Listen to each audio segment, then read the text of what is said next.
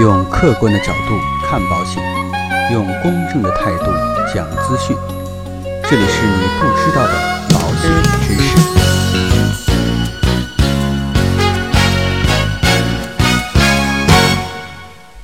好，亲爱的各位朋友们，大家好。今天呢，我们继续跟大家一起聊一聊保险相关的一些话题和内容。那随着我们消费者消费能力和消费意识的增强，那很多人呢也逐渐认识到了保险的重要性，并且呢，在每年的固定支出当中加入了保险这一项。那不少的家庭呢，都为家里的经济主力和孩子啊购买了相关的保险产品，然后呢，也想着为家里的年老的父母也都选上一份保险的保障。但是呢，随之而来的呀，就是老年人投保的各种问题。很多人说很难给老年人选到合适的保险。如果想给父母买一份保险，真的这么困难吗？究竟怎么去选择？今天呢，我就带领大家一起来聊一聊啊，想给父母买一份保险，究竟怎么选这样的一个话题。那我觉得在聊这个问题之前啊，我们首先来明确一个问题：为什么说老年人投保会比较难呢？那很多的消费者可能都体会过给父母投保的麻烦。其实原因就在于，保险呢，就像一个蓄水池，平常啊，我们用一点一滴的积累，投入到这样的一个蓄水池当中。如果说有人需要，就可以直接从这个蓄水池里边去取用，在取的时候，可能是你当初投入的。几倍，甚至几十倍，甚至上千倍。而保险公司呢，如果想保证每一位投保人的利益，他就会先计算每一位被保险人他出险的大概的概率。而我们的老年人呢，因为他的年龄呢相对偏大，他生病的概率啊就会大很多。所以，其实保险公司。也非常谨慎的去对待这种承保，因为哪一个保险公司，他也不会将他所有的这样的一个保险产品的设计去面对一个特别高发的这样的一个群体。什么意思呢？就比如说，你买的这份保险是注定一定会马上患某种重大疾病的，你觉得保险公司会做这种亏本的买卖吗？所以啊。这也是有悖于保险产品设计本身的，所以呢，保险公司啊会非常认真的去对待这种承保，来保证每一位被保险人的利益，因为它的蓄水池就只有这么大，被别人多占去了，那其他的投保人或者说被保险人分的就少一些了。那再跟大家看一看。那究竟怎么去给我们的父母呢选择一份适合的保障计划呢？那老年人呢投保相对来讲确实要比年轻人啊要困难一些。那并不是完全不可以投保。那尤其是近几年啊，很多的保险公司针对于老年人投保，也做出了相关的。政策。那作为子女呢，我们可以啊，先去了解一下有关于老年人保险的相关知识，再根据父母的身体的情况，及时为他们量身定制一份保障的计划。当然，这还要看我们父母的年龄。如果年龄不是太大的时候，那应该说老年人投保。它的这个可选性相对来讲啊就比较大，比如说，如果不超过五十五周岁，并且呢身体啊相对来讲还比较健康的情况之下，那其实，在保险险种的选择方面还是比较宽松的。那具体呢，在投保的建议方面，建议可以先选择一些重疾型的产品。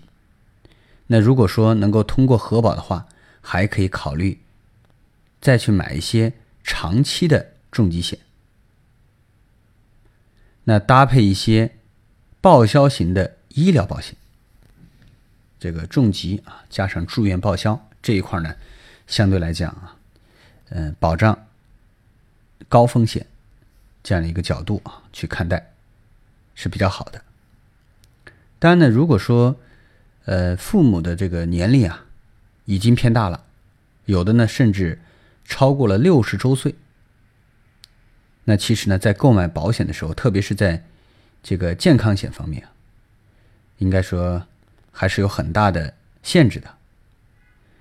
特别是在这个重疾险方面，因为大家知道啊，年龄越大，这个三高啊，基本上很多人都有，所以呢，它本身就是一个带病的体质。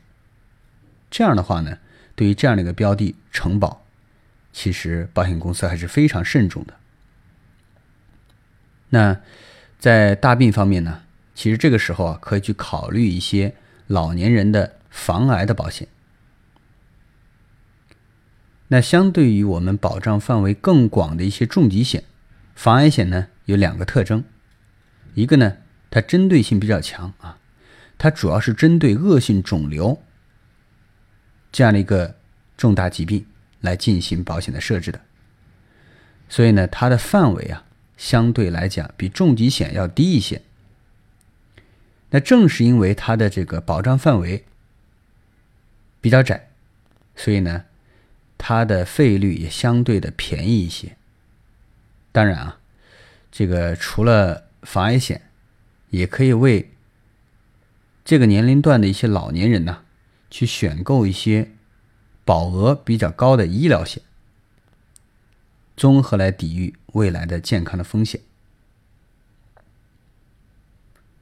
当然，除了健康险，在这些方面啊，还可以这个予以关注。比如说，就是老年人的意外险，因为大家知道，年龄大了，这个身子骨啊，特别这个骨头非常的脆，并且呢，行动不方便。所以呢，其实老年人遭受各种意外的频率啊，也是高于其他的成年的群体。特别是什么呢？特别是一些比如说交通事故、意外跌倒、火灾事故，对于老年人的伤害啊，更加的严重。所以在为老年人选择我们的意外险的时候，特别要注意一下，有没有对特定的场所、特定的活动啊、特定的交通工具的限制。那并且呢，根据老年人他活动的情况，选择最适合他的意外保险的产品。那除此之外呢，有的意外险啊，还提供了意外的伤害住院。津贴，啊，比如说老年人呐，如果说患了这个骨质疏松，万一摔跤，就可能花费啊不少的这样的一个医疗费用。所以呢，市场上这几年出了几款专门为老年人设计的老年意外伤害保险，里边呢有很多都包含了老人骨折的赔偿或者是津贴。这是刚才说的。第一个方面啊，就是针对于这个老年人的意外这一块啊。第二个呢，就是长期的护理险啊。现在护理险这个概念，呃，慢慢的这个传入中国。这块呢，可能在日本应该相对来讲比较多一些。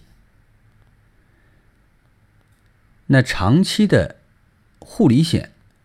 可以在这个老年人因为疾病呢、意外啊，或者年老所致的这个身体机能衰竭，而导致需要长期护理的时候，那保险公司啊可以提供一些相关的护理的费用，而且呢这部分的保障通常是终身的。那并且呢，在近几年啊，我国多个城市和政府啊现在已经。在积极的在推进这个险种的发展，相关的保险产品啊也在研究和开发当中，所以大家可以啊留意这方面的一些内容。最后呢，嗯，还可以购买一些商业的养老险。那老年人呢，在养老方面也可以尝试一些。国家新推出的新型的养老保险产品，比如啊这几年比较火的啊，叫做以房养老的概念。那其实也就是将老年人他的住房的产权抵押给金融机构，那每个月啊获取相关的养老金的，叫做倒按揭的这种养老方式。那老年人呢，身故之后，保险公司获得抵押的房产处置权。那在这块呢，处置所得，那优先用于补偿养老保险的相关费用。嗯，讲了这么多呢，其实啊，在我们的父母选购保险的时候啊，尽可能的。按照刚才说的这些原则去挑选，结合我们家庭的实际的情况，选择适合老年人的相关的保险。那如果说实在没有合适的一些产品啊可以购买，那做子女的呢，就可以在其他方面多做准备。那。这个让我们的老年人呢可以安享晚年。那另外一方面啊，这个我们作为子女的啊，或者说年轻人，也应该以此为鉴，在经济条件允许的情况之下，尽早的做好相关的保险的保障。那以免等自己年纪大的时候啊。再想去购买保险的时候，那个时候啊，可能就沦入没有产品可以买的尴尬的现状。所以啊，购买保险还是要趁年轻的时候去考虑。那今天的节目呢，到这里呢就告一段落。如果说您喜欢我们的节目，请您点击我们的订阅按钮，来持续关注。我们下期再见。